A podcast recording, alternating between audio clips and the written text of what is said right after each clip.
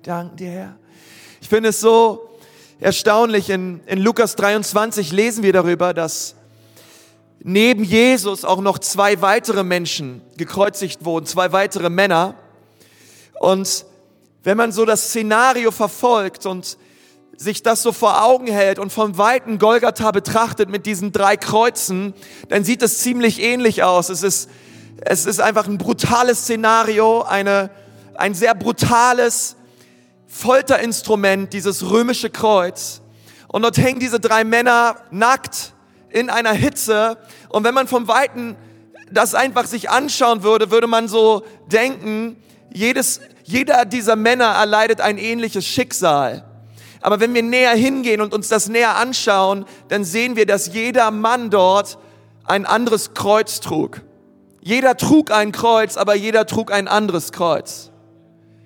Ganz links gab es einen Mann, er trug das Kreuz der Rebellion. In der Mitte sahen wir Jesus, er trug das Kreuz der Erlösung. Und dann sehen wir zur rechten Seite einen Mann sterben und er er trug das Kreuz der Buße. Drei Männer, drei Männer am Sterben, aber drei unterschiedliche Kreuze.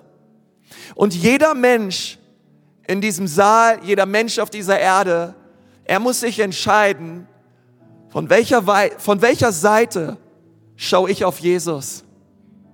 Welches Kreuz nehme ich auf mich? Von welcher Seite schaue ich auf Jesus, auch heute Abend? Schaue ich, schaue ich auf ihn von der Seite der Rebellion? Oder, oder schaue ich auf ihn von der Seite der Buße?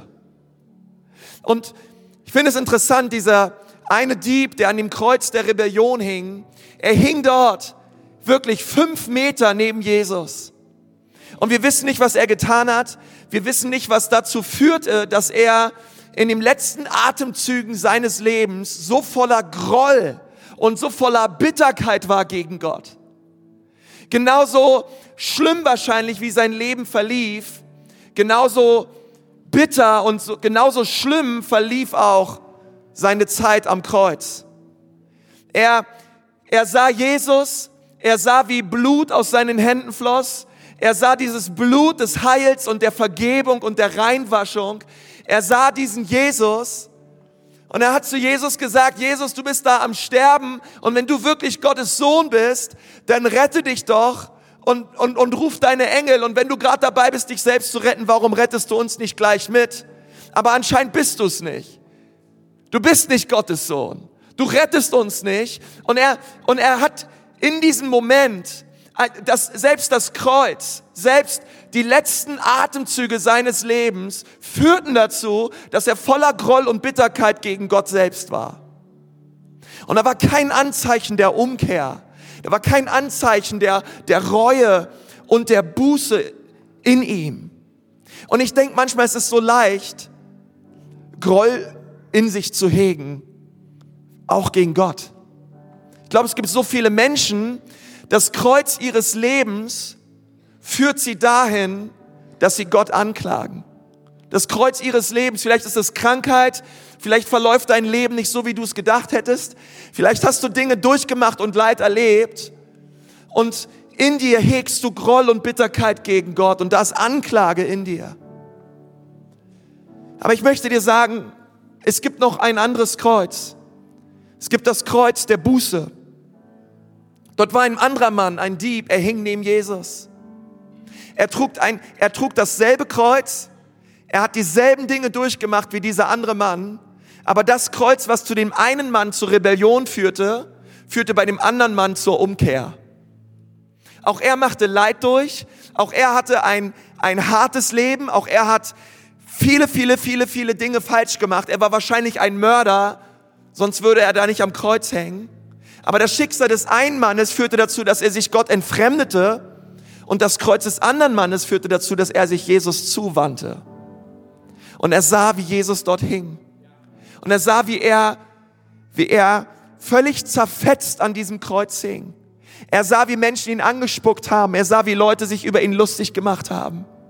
Und in ihm steht etwas auf, eine Erkenntnis von Gott her, wo er gesehen und verstanden hat, hey, dieser Mann ist unschuldig. Verstehst du? wenn du neben Jesus hängen würdest in diesem Moment, und du siehst, wie er aussieht und du siehst, wie Leute ihn behandeln. Du siehst die Dornenkrone, wie Nägel in seinem Kopf drinne. Du siehst das Schwert an seiner Seite. Du siehst, wie er völlig, ein, ein, ein, völlig zerstört war. Und du wartest eigentlich nur die ganze Zeit darauf, bis dieser Jesus sagt, ich verfluche euch alle.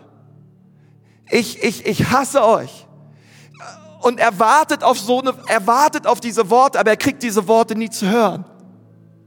Sondern er dreht sich um und er schaut auf Jesus und er sieht, wie Jesus sagt, Vater, vergib ihnen, denn sie wissen nicht, was sie tun.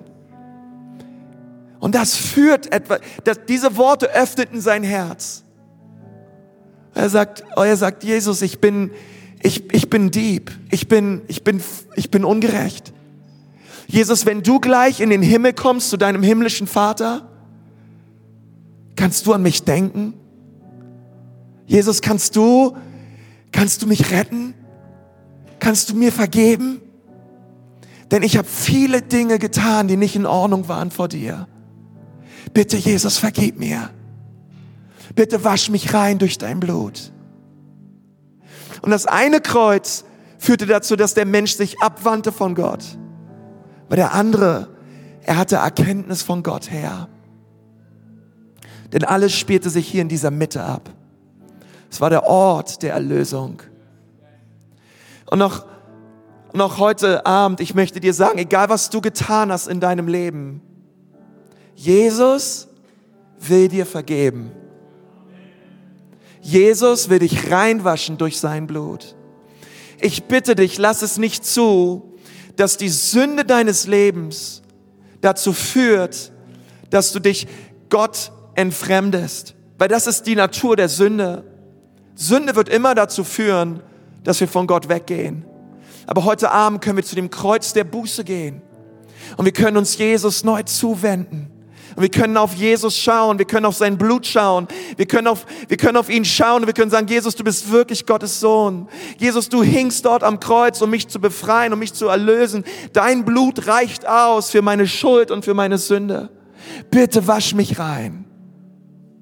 Niemand hier heute Abend muss und soll verloren gehen, sondern das Blut, was vor 2000 Jahren vergossen wurde, es entfaltet seine Kraft in dem Moment, wo es sich mit Glauben verbindet an diesem Tag. Es ist, es ist so, als, als wäre es gerade eben erst passiert, wenn es sich mit Glauben in dir verbindet und du diesen, diesen, diesen Schritt wagst und sagst, ich, ich, ich schaue nach links auf Jesus an diesem Kreuz der Buße und ich bin hier und ich bitte Jesus, dass er mir vergibt und dass er mich reinwäscht durch sein Blut. Du kannst das heute gerne tun.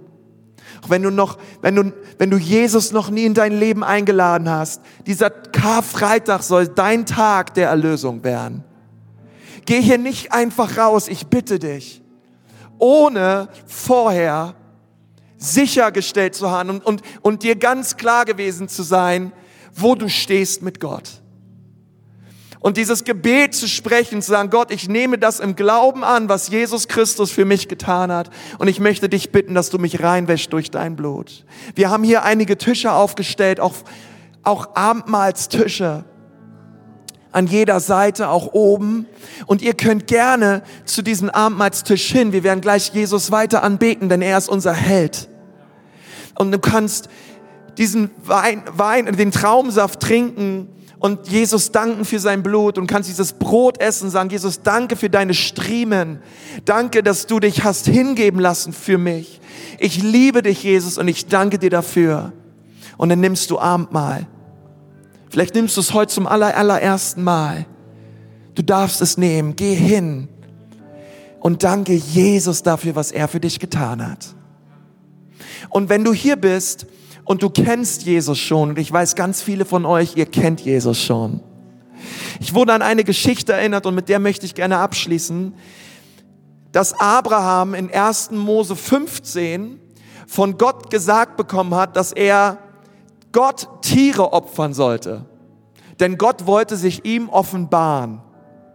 Und er hat zu ihm gesagt, ich möchte, dass du die Tiere in der Mitte teilst und dass du die eine, dass du die, die eine Hälfte zu deiner rechten Seite legst und die andere Hälfte zu deiner linken Seite.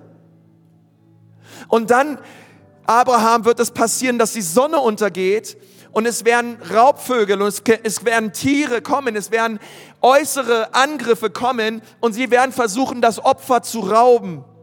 Und ich möchte, Abraham, dass du es nicht zulässt, dass das Opfer geraubt wird. Denn wenn du es zulässt, dass das Opfer geraubt wird, dann kann ich mir dich nicht offenbaren. Und er hat sein Bestes gegeben, dass weder rechts noch links Opfer geklaut wurde. Gott kam, Gott hat einen Bund mit ihm geschlossen und Gott hat sich ihm offenbart. Und ich musste da so an Golgatha denken. Ich weiß nicht, wie es dir geht. Weil in dieser Mitte ist der Ort, wo Gott sich dir offenbaren möchte und wo er zu dir sprechen möchte. Aber bitte lass es nicht zu, dass jemand dein Opfer raubt. Lass es nicht zu, dass Leid dein Opfer raubt. Lass es nicht zu, dass Sünde dein Opfer raubt. Lass es nicht zu, dass die äußeren Umstände deines Lebens, sei es Krankheit oder was auch immer es ist, dass du an dieses Kreuz gehst der Rebellion und sauer wirst auf Gott. Lass es nicht zu, dass irgendetwas da draußen seines Mächte und Gewalten oder Menschen dir dein Opfer rauben. Und dann sagt Jesus, ich danke dir und ich preise dich und ich bete dich an. Ich bleibe hier an diesem Kreuz der Erlösung. Ich bleibe bei dir in der Mitte und ich schaue auf dich und ich bete dich an an diesem Abend. Komm zu Jesus heute Abend. Bete ihn an, gib ihm dein Bestes. Er hat es verdient. Er hat es verdient. Vor 2000 Jahren hat er alles für dich gegeben. Wir wollen heute Abend echt auch Jesus so unsere Anbetung zurückgeben. Denn er ist nicht nur dafür gestorben, dass du erlöst wirst, sondern er ist dafür gestorben, dass du erlöst wirst und ihn anbetest. Das ist die Bestimmung deines Lebens. Das ist der Grund, warum er dich gemacht hat. Und so lass uns ihn preisen. Und so lasst uns ihnen unser Bestes geben. Amen. Komm, ich bete nochmal mit uns.